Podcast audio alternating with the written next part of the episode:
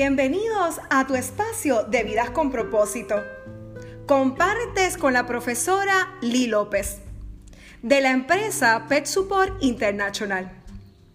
Correspondiendo a sus mensajes y a pesar de que estamos en vacaciones, no hemos tomado un tiempo para compartir más con la familia y continuar renovándonos, hemos querido corresponder a sus mensajes sobre el deseo de estar en este espacio conmigo.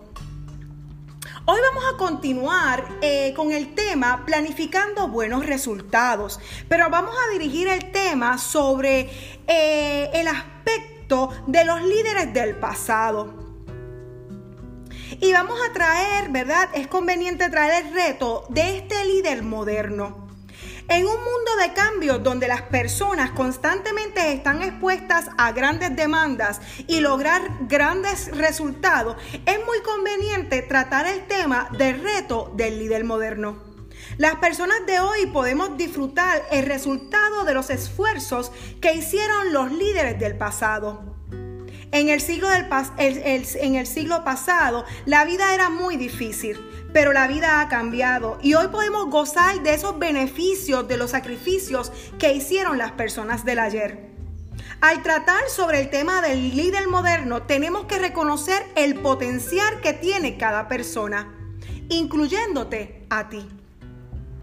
Entre estas características debe tener un, que debe tener un buen líder está la capacidad de visualizar, puede ver lo que va a suceder y también tiene la capacidad de convencer, persuadir y motivar. El reto del líder moderno es conseguir el apoyo voluntario de su gente. El líder democrático se sienta a hablar, busca la opinión de los demás, hace un consenso de opiniones y establece un plan de acción. Está disponible para escuchar, entender, evaluar y ver cómo se puede incorporar. Por consiguiente, el líder debe estar abierto a recibir los puntos de vista de otras personas. El líder tiene que entregar todo su potencial, toda su capacidad, sus talentos para poder realizar sus sueños y objetivos. También puede poseer la capacidad de reconocer sus propias limitaciones y buscar esas opciones cuando él las necesite. Una de las características más importantes del líder es la fe es su gente, son sus objetivos, son sus proyectos. La fe es elemento intangible.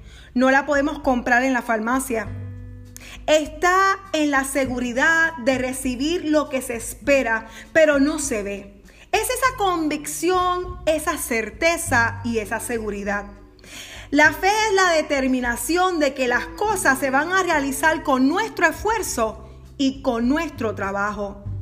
La fe es la base que va a motivar a un grupo de personas, de líderes, a lograr, a, producir una convicción y una seguridad que ese líder va a transmitir a las personas que le rodean. Una visión que los va a mantener unidos. Para poder seguir adelante ante las grandes adversidades. Cuando un líder tiene fe sincera en su organización, en su gente, en su proyecto, la gente va a tener fe en ese líder. Va a tener confianza y seguridad en ese líder. Porque ese líder va a transmitir conocimiento, convicción y confianza. Además de la fe, el líder debe estar lleno de entusiasmo lo podemos definir, nosotros como esa palabra que me encanta utilizar, que es la chispa. Esa chispa que nos impulsa a tomar acción. Es otro elemento indispensable que tampoco se puede comprar ni pedir prestado. Nosotros como líderes debemos desarrollar esa chispa a las personas entusiastas. Siempre las vemos como con una sonrisa en sus labios, una sonrisa que es parte del entusiasmo que un líder siente por su proyecto, por su trabajo y por su vida. Tiene la relación y vive con un deseo y un interés genuino de alcanzar todos sus objetivos. El deseo es un elemento que nace en el corazón.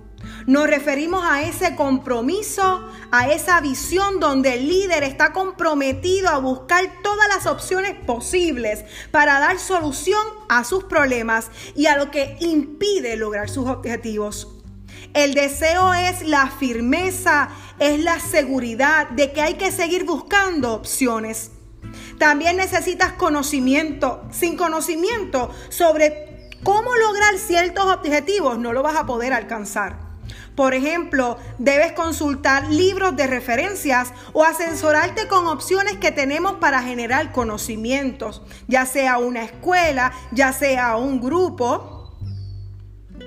El conocimiento es un elemento básico, porque si deseas hacer algo, pero no sabes cómo hacerlo, será difícil realizarlo.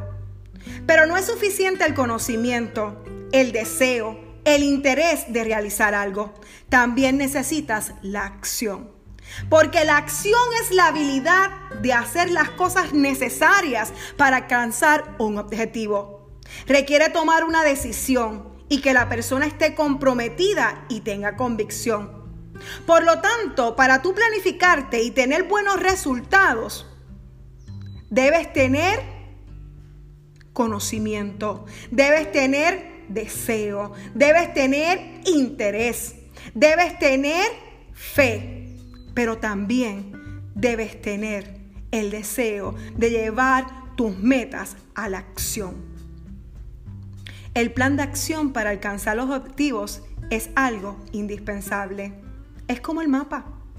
Es ese pasaporte que te permite tú como líder realizar tus objetivos. Otro elemento importante es la determinación. Está junto con la convicción. Le darán al líder el empuje que necesita para seguir luchando y trabajando. La determinación también comunica entusiasmo. Si enfocamos nuestra atención en los problemas y no en las soluciones, será muy difícil ser una persona entusiasta, una persona entusiasmada. Otros aspectos importantes es la manera de hablar. Cuando hablas, cuando hablas de una manera positiva, comprometida, seguro de los resultados que deseas alcanzar, vas a comunicar tu visión. Tenemos que ser líderes llenos de entusiasmo, de fe, con la capacidad de conseguir voluntariamente el apoyo de nuestra gente. Para desarrollar las aptitudes de una persona victoriosa, tienes que ser y tienes que portar una buena imagen. Estar convencido de que naciste para triunfar. Rescatar el control de la imagen que tienes sobre ti mismo es vital para que puedas alcanzar el éxito, ser feliz y disfrutar la vida. Existen herramientas, existen estrategias para lograrlo comenzamos a modificar nuestra conducta visualizando lo que vamos a hacer e identificando hacia dónde queremos ir. Sabemos que las personas entusiastas nos mueven y nos revitalizan. Cuando tienes claramente definido lo que quieres hacer en la vida, hacia dónde te diriges, automáticamente vas a producir esa visión, esa confianza y esa seguridad contagiosa. Pero no todo, no todo esto es necesario para tener una personalidad magnética. También hay que desarrollar buenas relaciones con las personas que nos rodean. Y ahí, ahí vamos en un dato muy importante. Escucha bien lo que te estoy diciendo. Todos estos elementos no son suficientes si no desarrollas relaciones saludables con las personas que te rodean. Puede ser una persona exitosa en el aspecto económico y en el aspecto familiar. Pero si tú no tienes la capacidad de llevarte bien con las demás personas, no vas a poder disfrutar de tu éxito. Los líderes deben identificar estrategias específicas para mejorar las relaciones con las personas que nos rodean. Deben establecer estrategias para poder realizar mejor su trabajo y para desarrollarse en la comunidad. ya hemos visto que por lo general hemos sido adiestrados negativamente. Si una persona tiene éxito, muchas veces al vecino le molesta, al amigo o al compañero de trabajo. ¿Y sabes qué? Debemos empezar a gozarnos del éxito de la gente. Tenemos que empezar a conocer las necesidades de las personas y ayudarle a satisfacer esas necesidades. En ese aspecto, la comunicación es muy importante. Desarrollas una capacidad magnética cuando sabes comunicarte con los demás y si sabes escuchar. No se trata solo de una comunicación verbal. Nuestra comunicación no verbal juega un papel importantísimo, ya que solo el 7% de nuestra comunicación es verbal. El 38% de la comunicación se hace mediante el tono de voz y la parte emocional de la comunicación es el 55%. Cuando te encuentras con alguien que no has visto por mucho tiempo, te alegras verlo. Y tal vez diga, muchacho, ¿cuánto tiempo hace que no te veía? Son 25 años desde que estábamos en la escuela, ¿verdad? Qué gusto me da verte otra vez. Ese saludo expresa un sentimiento de satisfacción y de alegría. Tu sonrisa, tus emociones, el tono de tu voz van a transmitir una comunicación no, verbal. La sangre corre más rápido por tus venas y te sonrojas. Esas expresiones comunican que lo que estás verbalizando es cierto. También cuando comunicamos mediante las expresiones de nuestro cuerpo, un beso, un abrazo, puedes comunicar muchísimo más que un gran discurso. Los factores artificiales como la ropa, la joya, los perfumes, los espejuelos también son medios de comunicación. Además, hay comunicación interna. Se trata de todas las horas de vida que tenemos grabada en nuestro subconsciente, nuestra referencia a nuestra historia y nuestras creencias. Todas ellas son recursos que nosotros utilizamos para comunicarnos. Digamos que tienes solo 30 segundos para causar una buena impresión. Lo puedes hacer mediante la forma en que caminas, por medio de una sonrisa, de una mirada, a través de la ropa o mediante las palabras que salen de tu boca. Si pierdes esos 30 segundos podrás causar una mala impresión. Regularmente no vas a tener una segunda oportunidad. También tenemos la comunicación a través del sistema sensorial, la visión, la audición, el olfato, el tacto y el gusto. El 85% de lo que pasa a nuestro sistema sensorial entre la vista y otros sentidos mediante el cual nosotros recibimos información es la audición. A veces los ruidos son tan altos que afectan nuestro tímpano y nos hace sentir incómodos. Hay otros sonidos como lo que es la música, que es nuestro agrado, que nos comunican paz como seres humanos constantemente estamos comunicando algo y estamos recibiendo alguna comunicación. Un aspecto vital de la comunicación es la capacidad de escuchar. Cuando estamos compartiendo algunos momentos con una persona, es muy importante que le escuche, que le escuche con afectividad lo que dice esa persona. Presta atención mirándola a los ojos y confirmando que si entiendes o no entiendes lo que te está diciendo. Escucha con atención y concéntrate en lo que la persona te está comunicando. Hay un refrán que dice, las apariencias engañan. Debemos darnos la oportunidad de compartir y de conocer a las personas. Esto podría contribuir a tu enriquecimiento personal. Muchas no nos gustan el color del cabello, la ropa que porta la persona o por tal razón inconscientemente la rechazamos y la gente percibe cuando eso está ocurriendo.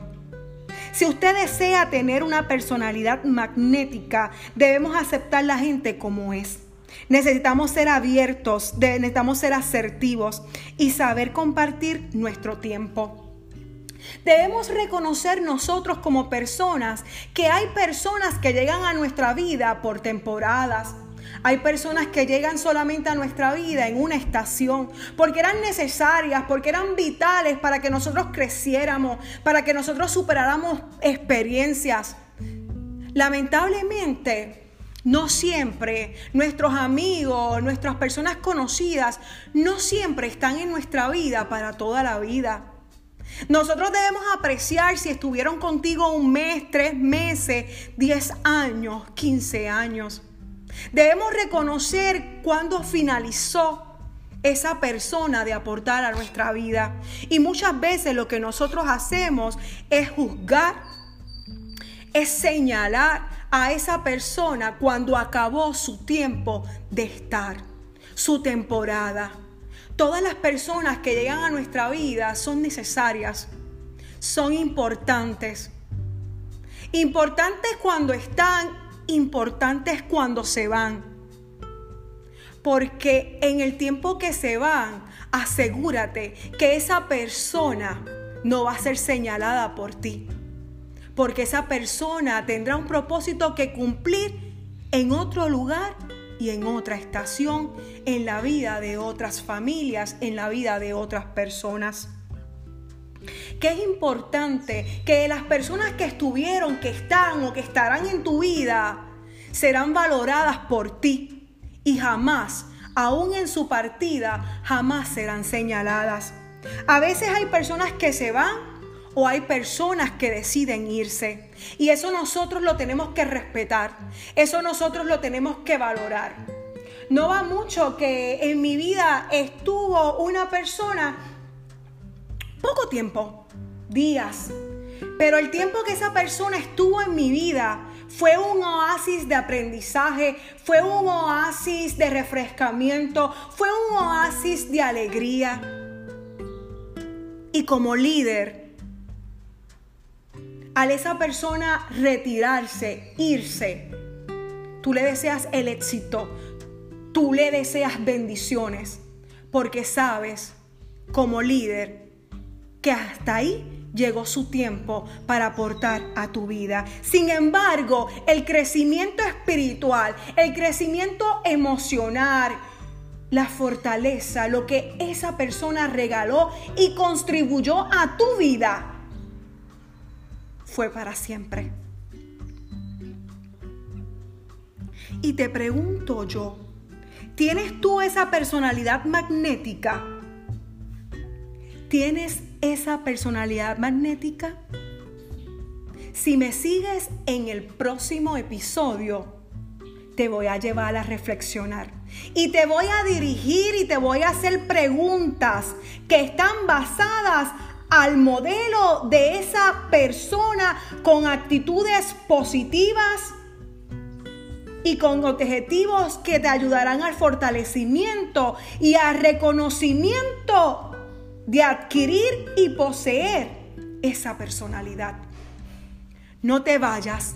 Sé esa chispa contagiosa que otro necesita de ti, ya sea una temporada, ya sea una docena de días, ya sea una década, ya sea por toda la vida quédate con nosotros y continúa creciendo. Ha llegado el momento de retirarme, sin antes decirte que si entiendes que esta palabra puede ser de enriquecimiento y de crecimiento a otra vida, compartas. Sin antes decirte que gracias por contactarnos y que recuerde que nosotros estamos en un proceso de entrenamiento y estamos, gracias a las letras de educación humana, y de liderazgo proyectado incorporado, estamos dejando en cada espacio una huella en tu vida que la hemos clasificado como nuestro espacio de vidas con propósito. Yo no sé nada, solo sé que quiero crecer contigo. Muchas bendiciones.